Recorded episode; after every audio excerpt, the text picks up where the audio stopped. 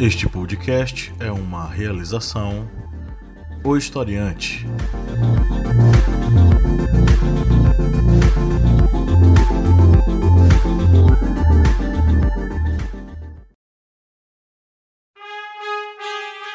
Caros amigos, agradecemos a todos nossos apoiadores. E se você não for um apoiador, acesse apoia.se barra historiante e contribua auxiliando no portal educacional Historiante.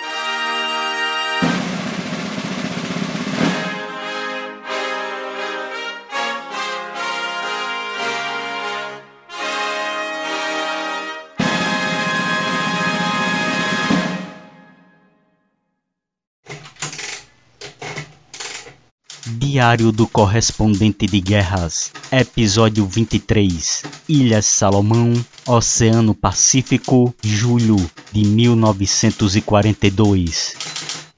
O Japão sofrera uma grande derrota diante das forças dos Estados Unidos na Batalha de Midway.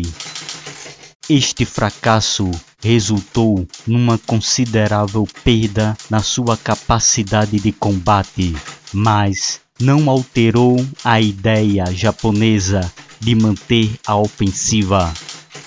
E a Marinha Imperial Japonesa estava decidida a expandir seu domínio no Pacífico Sul.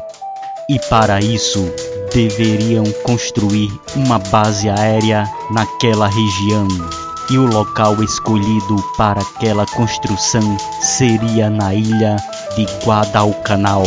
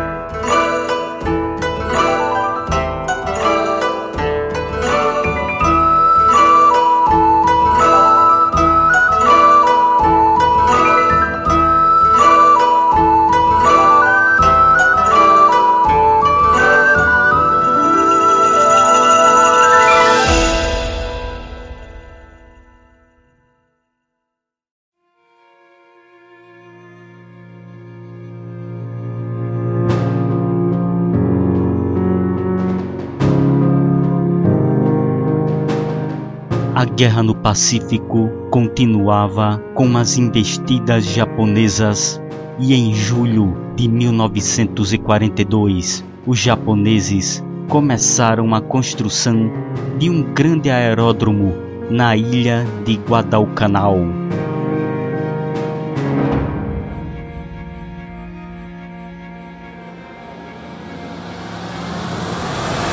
De onde poderiam lançar bombardeiros de longo alcance que poderiam ameaçar as linhas de comunicação entre os Estados Unidos e a Austrália. E para resguardar as defesas naquela região, em agosto de 1942, os japoneses enviaram 900 soldados para a ilha de Tolag, ilha ao norte de Guadalcanal além de tropas para as ilhas próximas, e 2.800 pessoas, trabalhadores escravos coreanos, além de especialistas japoneses, para Guadalcanal. Mas as forças aliadas não permaneceram indiferentes e o Comando Militar dos Estados Unidos decidiu retomar Guadalcanal e Tulag das mãos japonesas. Para a ação foi despachada a primeira divisão de fuzileiros navais norte-americanos. A ação satisfazia o forte desejo da Marinha Americana, um anseio promovido pelo almirante Ernest King de confrontar o inimigo sempre que houvesse oportunidade. Os fuzileiros navais norte-americanos estavam em Wellington, na Nova Zelândia, quando receberam ordens para equipar seus navios para um assalto anfíbio imediato.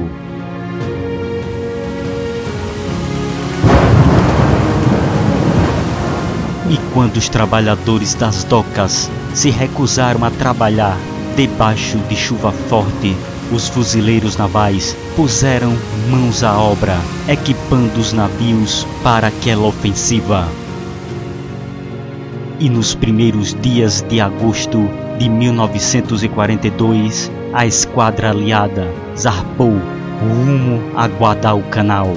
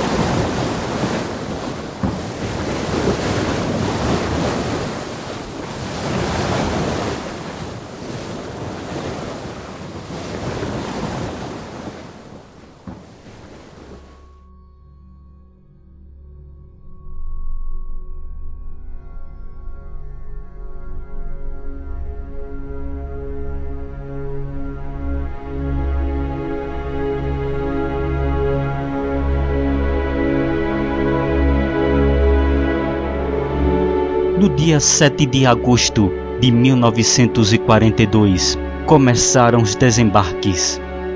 19 mil fuzileiros norte-americanos desembarcaram nas ilhas próximas de Guadalcanal, como Tulag, Gavuto e Tamambogo.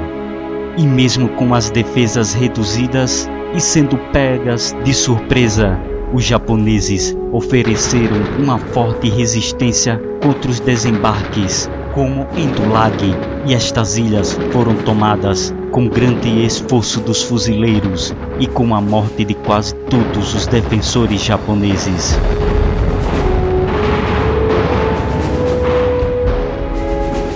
Enquanto isso, a ilha de Guadalcanal ficava diante de um intenso bombardeio naval que antecedeu o desembarque norte-americano.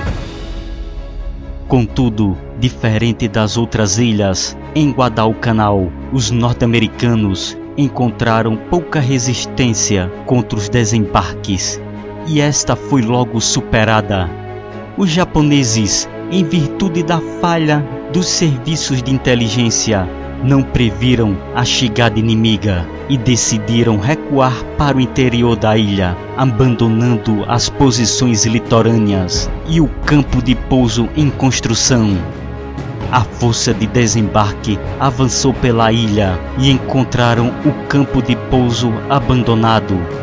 E logo o local foi rebatizado como Campo Anderson em homenagem a um piloto dos fuzileiros navais que fora herói na Batalha de Midway.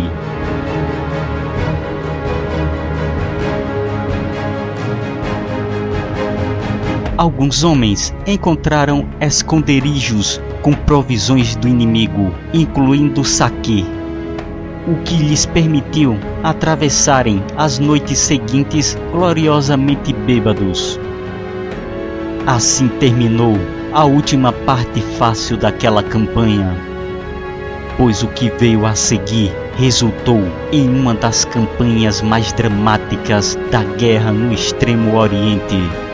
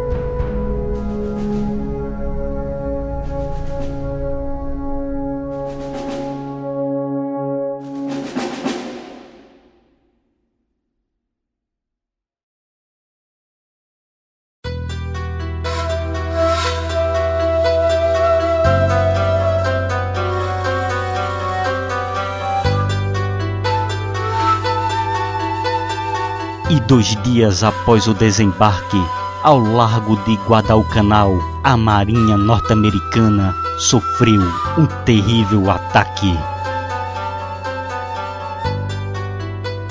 Os japoneses, liderados pelo vice-almirante Gunichi Mikawa, investiram com uma esquadra de cruzadores pesados, avançando através da passagem entre Nova Geórgia e Santa Isabel, ilhas pertencentes ao arquipélago das Ilhas Salomão. E esta passagem era conhecida como Fenda. E os japoneses navegaram em direção das belonaves inimigas. A região onde os navios aliados estavam ancorados para o desembarque de mantimentos e equipamentos era protegida por cinco cruzadores pesados e cinco contra-torpedeiros. Com a descoberta da aproximação da esquadra japonesa por um avião da Força Aérea Australiana, as belonaves aliadas foram despachadas para barrar o avanço japonês e na noite entre os dias 8 e 9 de agosto ocorreram os encontros das duas forças. Os aliados estavam na costa da ilha Savo e envoltos à escuridão da noite, não perceberam a aproximação dos cruzadores japoneses. E quando a esquadra nipônica foi localizada, era tarde demais.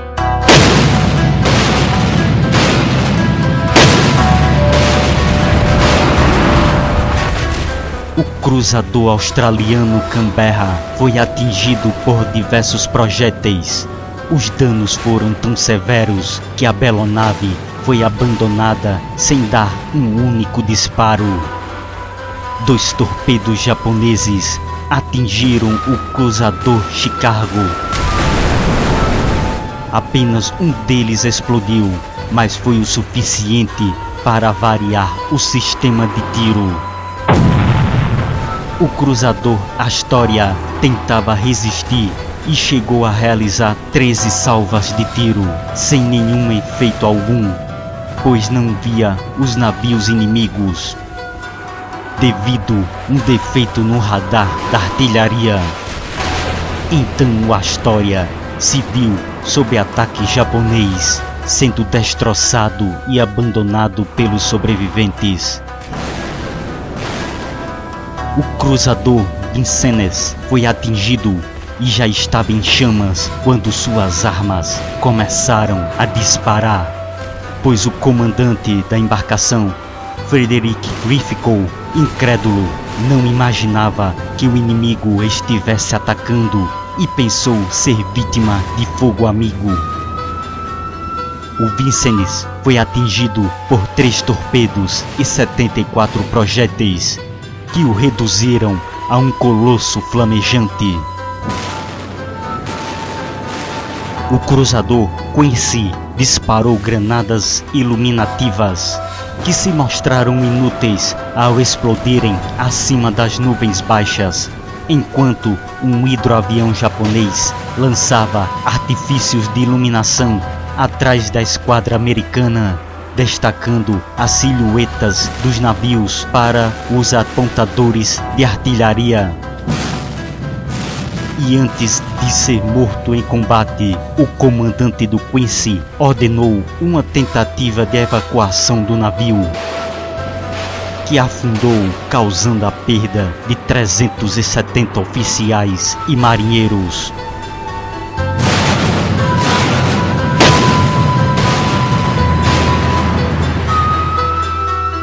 Às duas horas e 16 minutos, os japoneses cessaram o fogo. A esquadra japonesa alcançara uma vitória esmagadora. Com quatro cruzadores aliados destruídos. O comandante Gunichi Mikawa, preocupado com o contra-ataque aéreo assim que o dia raiasse, não aproveitou aquela vitória e retirou suas embarcações do local. O caos tomou conta do ancoradouro de Guadalcanal.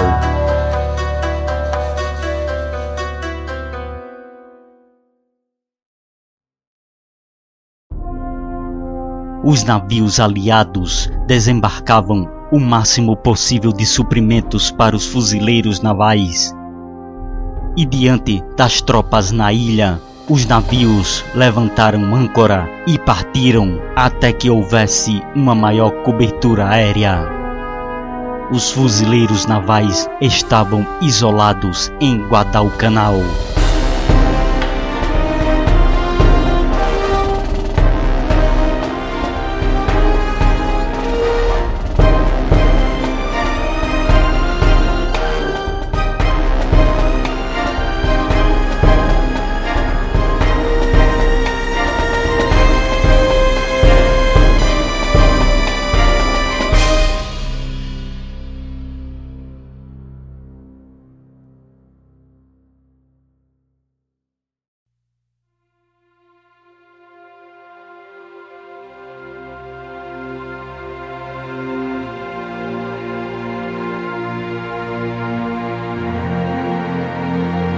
Os norte-americanos no campo Anderson e nas florestas tropicais se viram em uma dramática provação.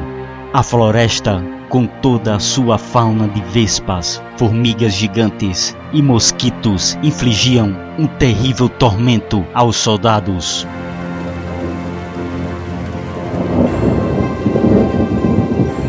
Em meio aos aguaceiros incessantes, eles acampavam na lama, o que se tornou uma maldição da campanha.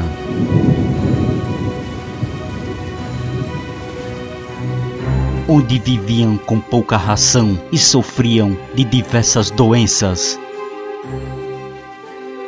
E não demorou para que os japoneses realizassem uma ofensiva contra os norte-americanos.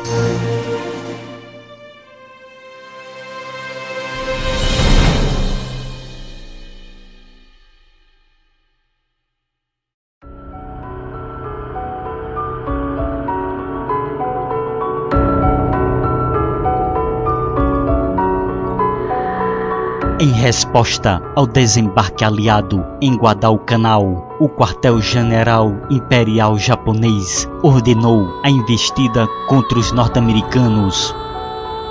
Forças japonesas em Nova Guiné e de outras posições foram despachadas para Guadalcanal. Uma unidade japonesa comandada pelo coronel Kionao Ishiki foi a primeira a chegar com 917 soldados e logo japoneses partiram para o ataque. Na noite de 20 para 21 de agosto de 1942, as forças norte-americanas estavam estacionadas na margem oeste do rio Tenaru, que corria para o norte da ilha e ficava ao leste do campo Anderson.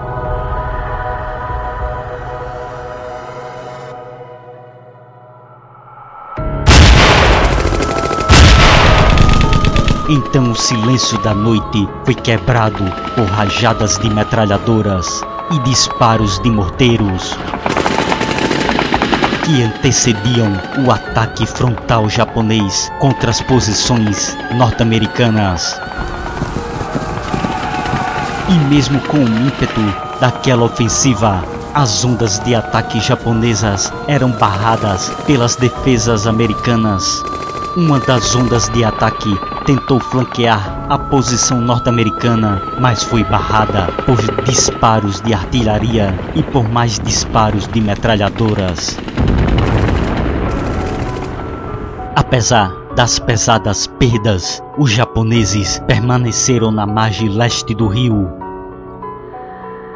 No amanhecer do dia 21 de agosto, os comandantes norte-americanos decidiram contra-atacar e uma força cruzou o rio acima da área da batalha e avançou contra os japoneses, que se viram pressionados e vários começaram a recuar. Aeronaves que partiram do campo Anderson metralharam soldados japoneses que tentaram escapar pela praia. E no final da tarde, tanques Stuart atacaram a posição japonesa com rajadas de metralhadoras. No final da tarde, a batalha do rio Tenaru havia terminado. O coronel Ishiki estava morto, juntamente com mais de 770 soldados japoneses, e os norte-americanos haviam perdido 44 soldados.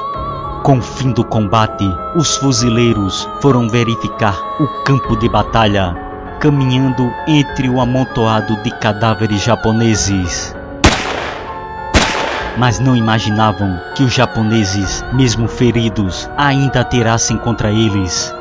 Depois de verem companheiros sendo atingidos por disparos dos feridos, os fuzileiros navais passaram a atirar e dar golpes de baionetas em qualquer soldado japonês que, mesmo caído, ainda se movia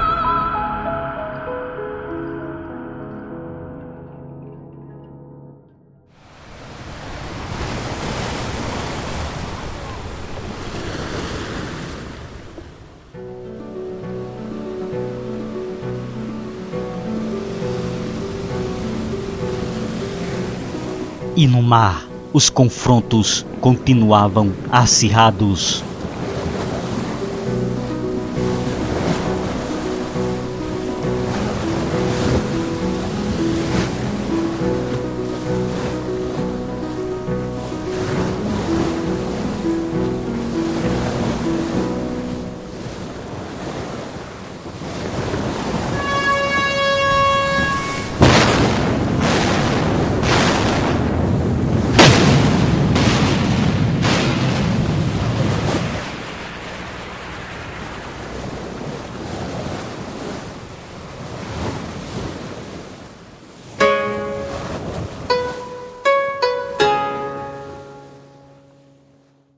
As forças japonesas recebiam reforços e suprimentos do chamado Expresso de Tóquio, que percorria o trajeto à noite através da fenda e realizavam bombardeios contra as posições norte-americanas.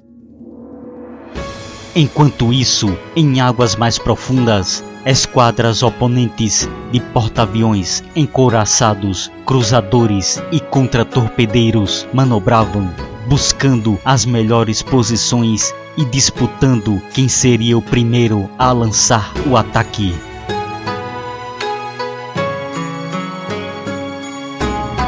E estes combates navais, apoiando os esforços em Guadalcanal, resultavam em um terrível desgaste às marinhas de ambos os lados. A Batalha de Salomão Oriental, em 24 de agosto, resultou na perda de um porta-aviões e várias aeronaves japonesas e danos ao porta-aviões norte-americano Enterprise.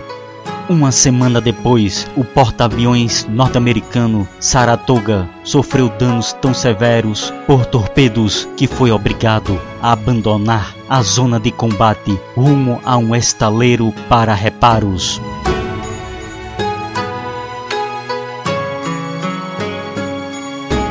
Os norte-americanos e japoneses se confrontaram perto do Cabo Esperance na noite entre 11 e 12 de setembro de 1942.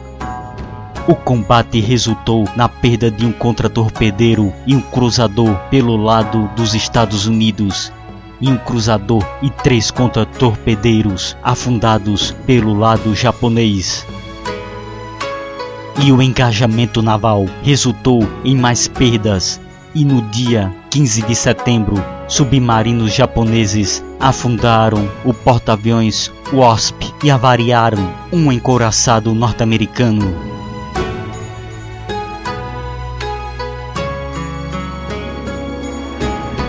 E na ilha, os japoneses, reforçados com tropas despachadas através do Expresso de Tóquio, tentaram realizar uma ofensiva contra as posições norte-americanas.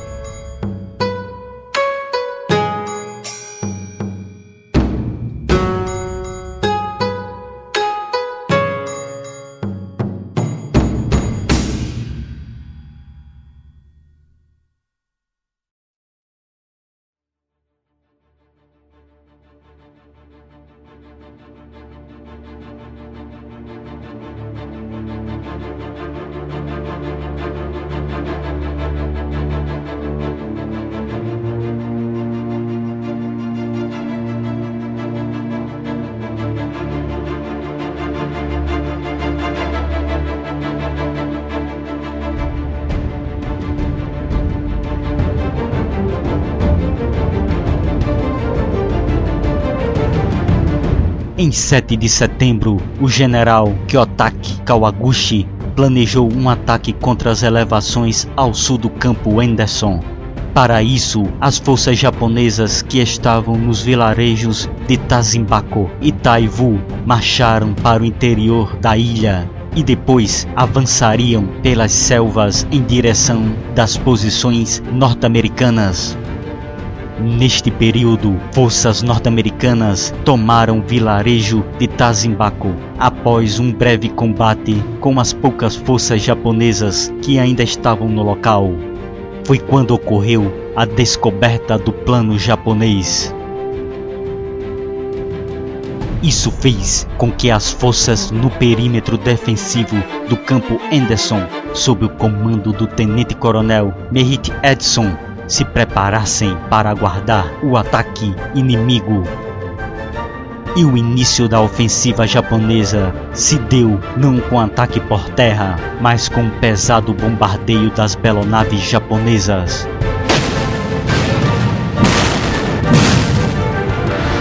Os canhões navais não atiravam no campo Anderson, mas no cume das serranias ao sul do campo.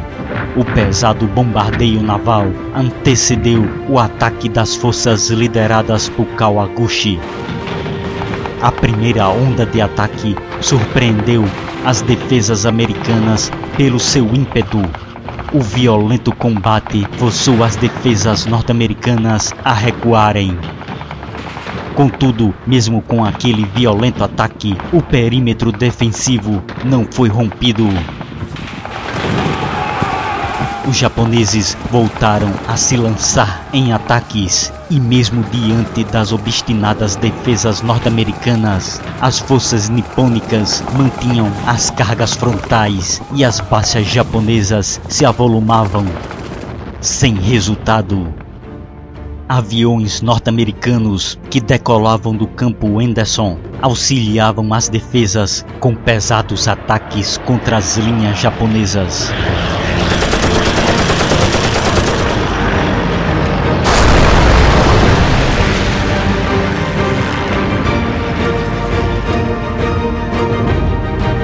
Então, no dia 14 de setembro, a Batalha do Cume Sangrento terminou. As poucas forças japonesas sobreviventes recuaram para o leste, deixando mais de 800 soldados nipônicos mortos. Os americanos haviam perdido cerca de 100 fuzileiros navais. O perímetro defensivo do campo Anderson fora mantido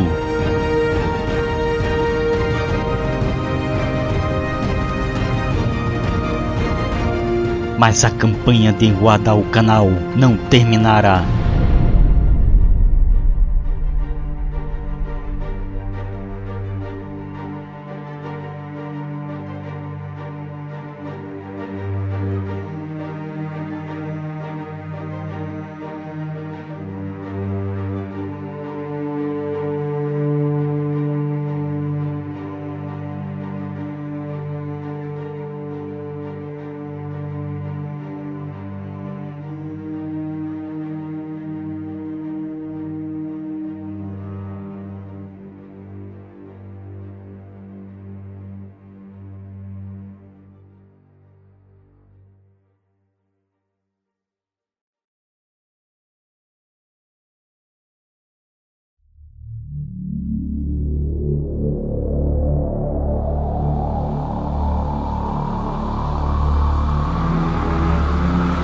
As dificuldades continuavam a afligir as tropas norte-americanas. O Expresso de Tóquio continuava a levar reforços e mantimentos para Guadalcanal, mantendo a redução das forças japonesas em outras frentes. E mesmo com as dificuldades, o comandante norte-americano em Guadalcanal, Alexander Vandergrift, realizou uma série de operações ao longo do rio Matanical, a oeste do campo Anderson. E estas ofensivas retiraram as tropas japonesas da margem leste, evitando que as forças nipônicas se agrupassem para uma nova ofensiva daquela posição e resultou em mais de 700 mortos entre as forças japonesas. E aquela campanha mantinha os intensos combates no mar.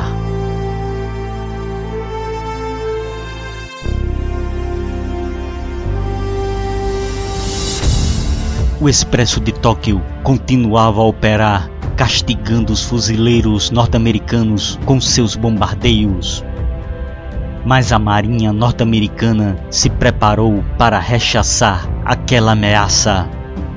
Na noite do dia 11 de outubro, a oitava frota da Marinha japonesa, sob comando do almirante Gunichi Mikawa, avançou para mais uma missão de desembarque de tropas e de bombardeio contra o campo Anderson sendo que as belonaves para este bombardeio estavam sob comando do almirante Aritomo Goto. A esquadra japonesa era formada por dois navios de apoio, oito contra-torpedeiros e três cruzadores pesados.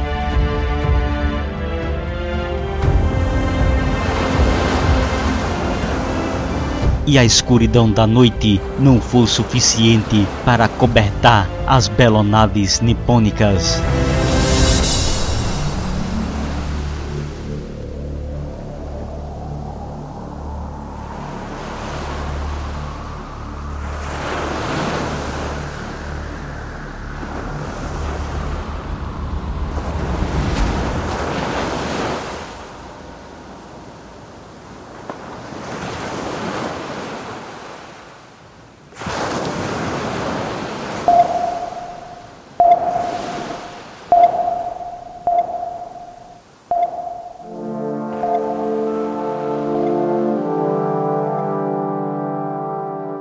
Radar de um navio norte-americano localizou a esquadra japonesa próximo à entrada do estreito entre a ilha Savo e Guadalcanal.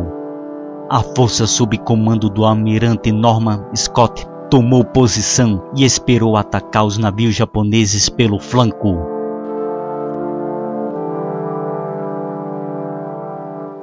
E as belonaves norte-americanas abriram fogo assim que os navios japoneses entraram no raio de alcance dos seus canhões.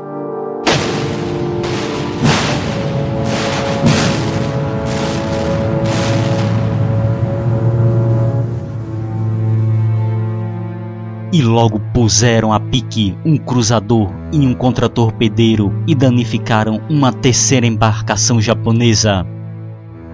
Nesta ação, o almirante Goto ficou gravemente ferido e sua frota foi forçada a recuar. Durante o combate, um contra-torpedeiro norte-americano foi posto a pique e outras duas embarcações sofreram graves avarias. O restante da frota japonesa conseguiu chegar a Guadalcanal e desembarcar tropas e suprimentos. Na manhã do dia 12 de outubro, aviões norte-americanos partiram do campo Anderson.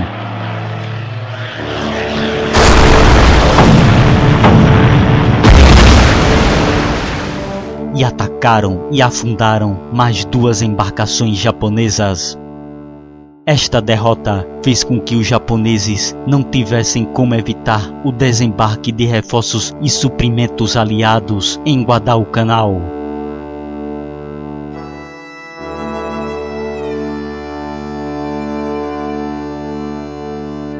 Mas os japoneses continuaram a receber reforços durante o início de outubro, chegando a mais de 20 mil homens, o que era suficiente para uma grande ofensiva contra as linhas de defesa do campo Anderson. E os japoneses organizaram um poderoso ataque em duas frentes. Uma das frentes avançaria pelo oeste sendo liderada pelo general Tadashi Sumiyoshi. A mesma era composta por cerca de cinco batalhões e avançava com artilharia e com apoio de tanques leves, e este ataque seria uma espécie de distração pois o ataque principal japonês avançaria pelo sul. Este composto por 7 mil soldados sob comando do general Masao Maruyama. Contudo, as dificuldades também afligiram os japoneses.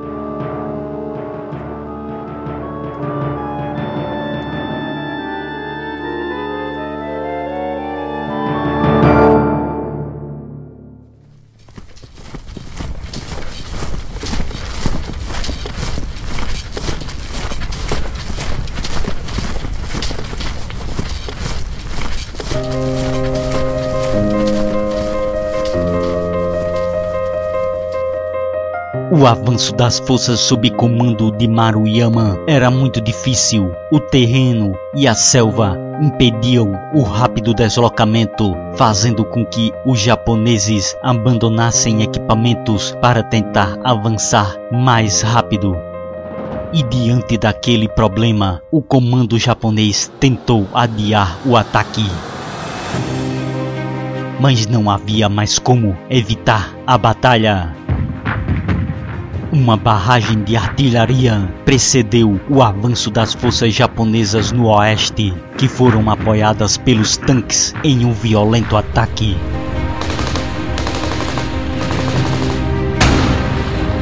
As forças norte-americanas utilizaram artilharia para eliminar os tanques japoneses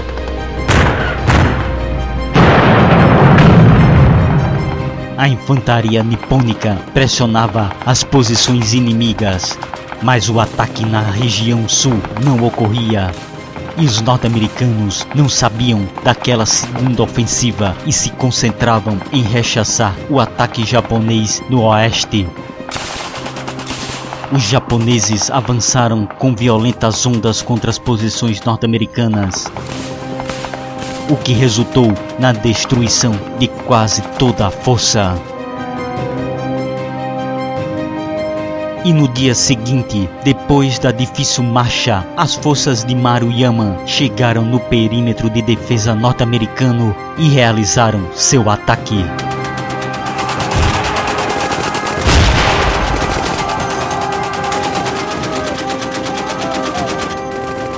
Os japoneses avançaram com violentas ondas contra as posições norte-americanas.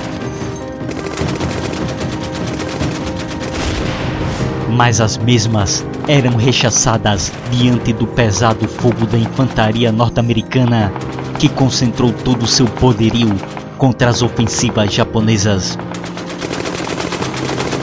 E mesmo com toda a fúria daquele ataque, a linha norte-americana não cedia as perdas japonesas já chegavam a mais de 1.500 soldados. Mas ainda ocorreu outros ataques frontais contra a linha norte-americana e os japoneses voltaram a sofrer grandes perdas.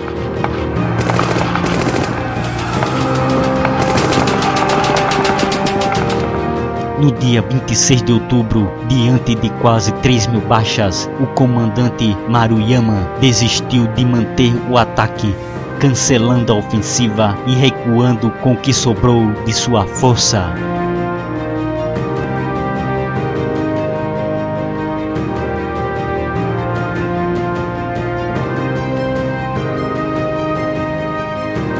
Era o fim da batalha pelo campo Anderson a terceira e última ofensiva japonesa em Guadalcanal.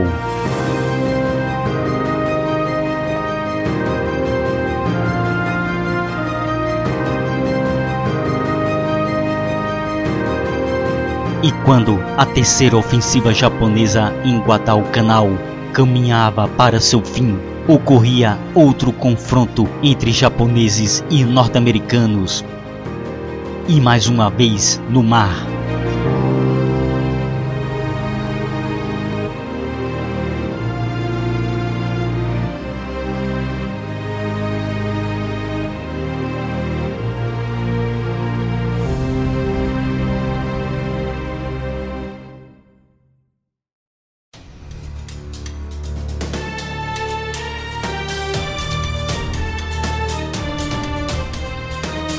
Na região das Ilhas Santa Cruz, arquipélago que fazia parte das Ilhas Salomão. Duas grandes frotas, norte-americana e japonesa, se confrontaram.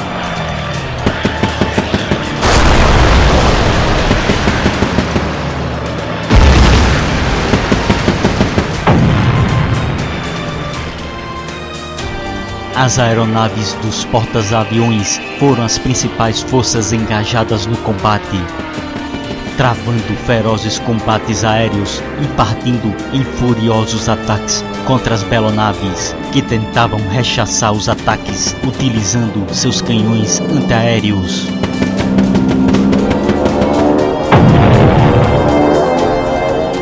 Nesta furiosa batalha, as perdas materiais e humanas foram grandes.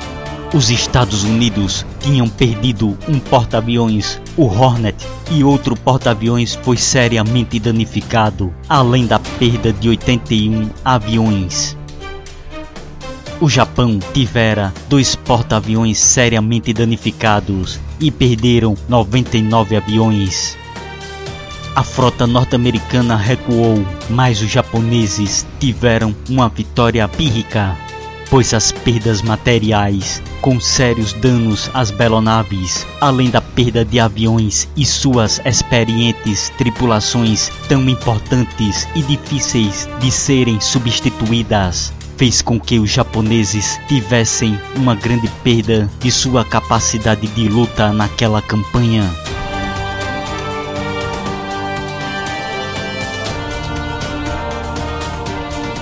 A batalha por Guadalcanal caminhava para sua definição e agora os norte-americanos tomariam a iniciativa.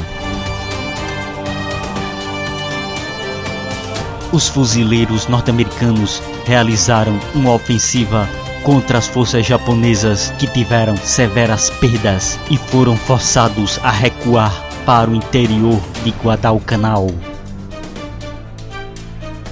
E novamente os japoneses e norte-americanos se confrontaram no mar.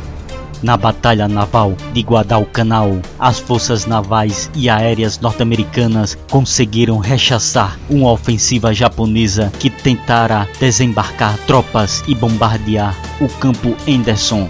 E poucas tropas japonesas conseguiram desembarcar. Com o fracasso de desembarcar as tropas e mantimentos, o comando japonês decidiu cancelar a ofensiva contra o campo Anderson. Não havia mais como as forças japonesas se manterem em Guadalcanal. E em 12 de dezembro de 1942, sem condições de abastecer e reforçar as tropas, o comando japonês decidiu retirar o que restara de suas forças da ilha.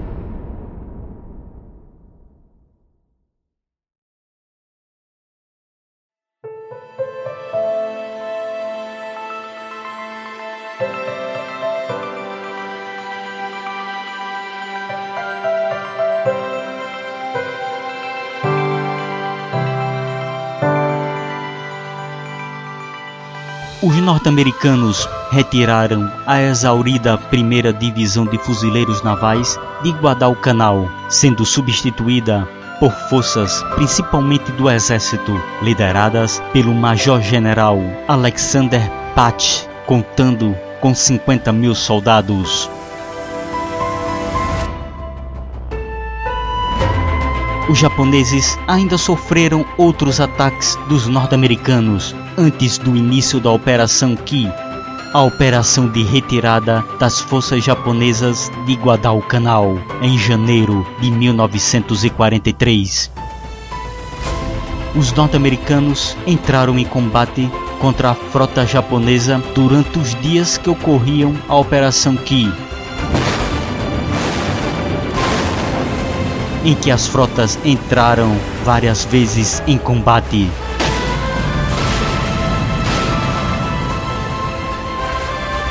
Até o início de fevereiro de 1943, quando teve fim a operação de retirada das forças japonesas. Era o fim da Batalha de Guadalcanal.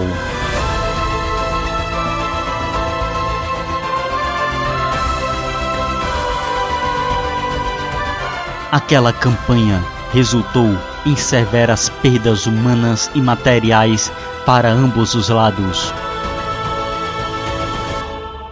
Os Estados Unidos tiveram mais de 7 mil soldados mortos e outros 7.700 soldados feridos, além de 29 navios perdidos e 615 aviões abatidos.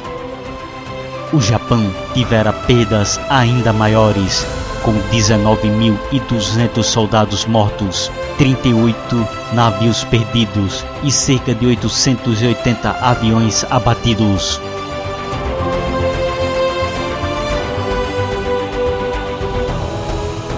A campanha em Guadalcanal fez com que os japoneses retirassem tropas de outras frentes para manter a ofensiva no local, o que enfraqueceu as forças japonesas em várias regiões, como em Nova Guiné, e auxiliou a contraofensiva aliada naquela região.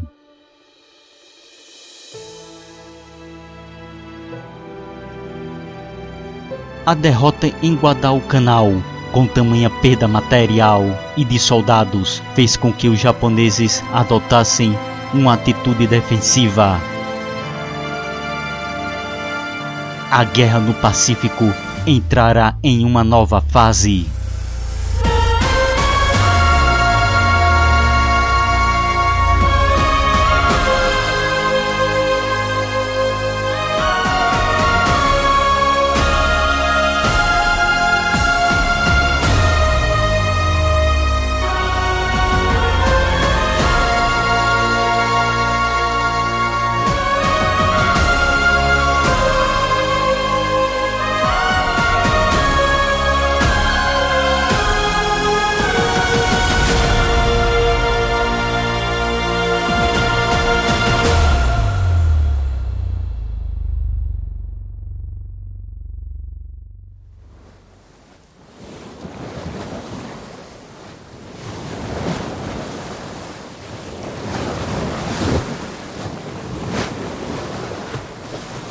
Mas a guerra estava envolvendo outras nações.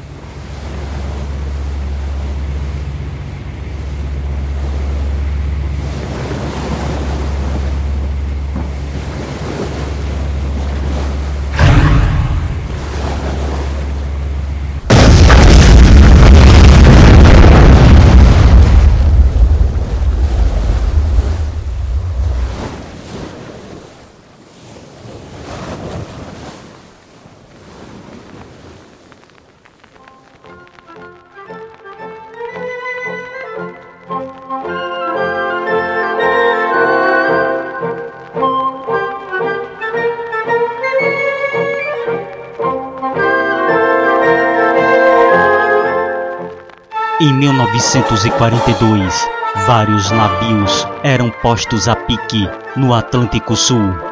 Tamanha agressão fez com que a população pressionasse o governo de mais um país para entrada na guerra. E dessa forma, Getúlio Vargas declarou em agosto de 1942 guerra contra o eixo. O Brasil entrava na Segunda Guerra Mundial.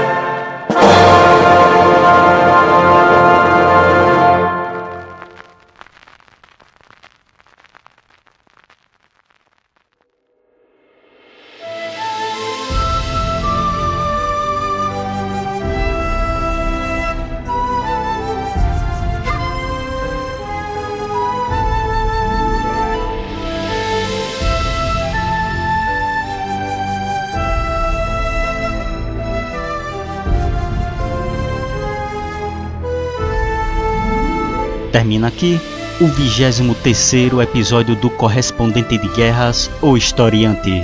Agradecemos a todos que vêm acompanhando esta série de episódios sobre a Segunda Guerra Mundial. Curtam e compartilhem.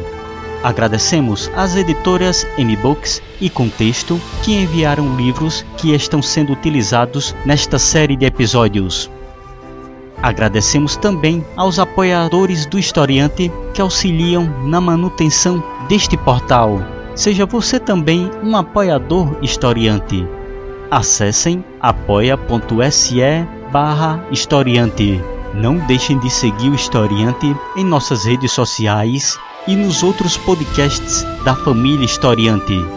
O podcast Historiante, onde discutimos sobre fatos da atualidade para quem deseja adquirir mais conhecimento. O podcast Arretadas, vozes e olhares feministas e femininos sobre assuntos sociais. E o podcast Era uma Vez na História, um podcast infanto-juvenil sobre fatos históricos. Temos também o nosso aplicativo para Android, com bastante material sobre história, filosofia, sociologia e atualidades. E visite também o site O Historiante, que possui também muitos materiais para auxiliar você em seus estudos. A referência bibliográfica para a realização deste podcast se encontra na descrição. Agradecemos novamente a todos nossos ouvintes, seguidores e apoiadores. E glória doravante a todos.